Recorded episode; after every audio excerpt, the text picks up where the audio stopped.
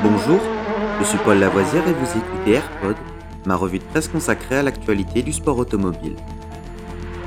Good afternoon, ladies and gentlemen. This is Billy McCluskey from Palm Springs reporting for Embassy Sports of America. 20 seconds to the start of the 31st Formula race. And I have to spend the afternoon here in California.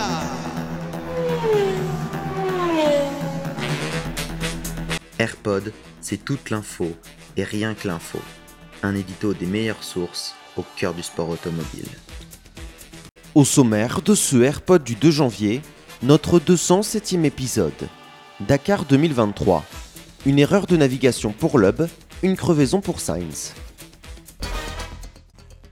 S'ils ont dominé la première étape du Dakar 2023, Sébastien Loeb et Carlos Sainz sont tout de même rencontrés quelques ennuis mineurs ce dimanche. Sur une première étape qui a laissé la place au pilotage et à la vitesse, Carlos Sainz et Sébastien Loeb font partie des favoris qui ont tiré leur épingle du jeu dimanche autour du Camp. Le vétéran espagnol a finalement empoché la victoire d'étape en passant à l'attaque dans la dernière partie du parcours. Car le pilote Audi, qui a démontré le niveau de performance de la machine allemande avec Luca Cruz à ses côtés, a dû refaire un retard accumulé à cause d'une crevaison. De quoi relever un peu plus encore sa prestation du jour. Cette même méfiance dont Sébastien Loeb a lui aussi fait preuve durant la première moitié de l'étape du jour, qui proposait de nombreux passages qualifiés de caillouteux par les organisateurs. Le Français est parvenu à éviter toute crevaison au volant de son Hunter.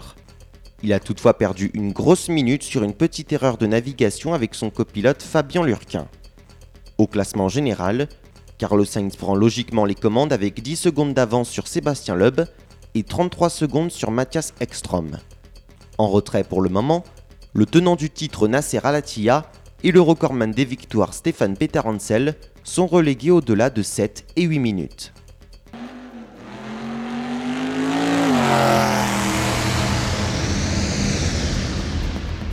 Cet épisode de Rallyfan est fini pour aujourd'hui. Vous pouvez retrouver Rallyfan sur YouTube et sur toutes les applications de téléchargement de podcasts. N'hésitez pas à vous abonner.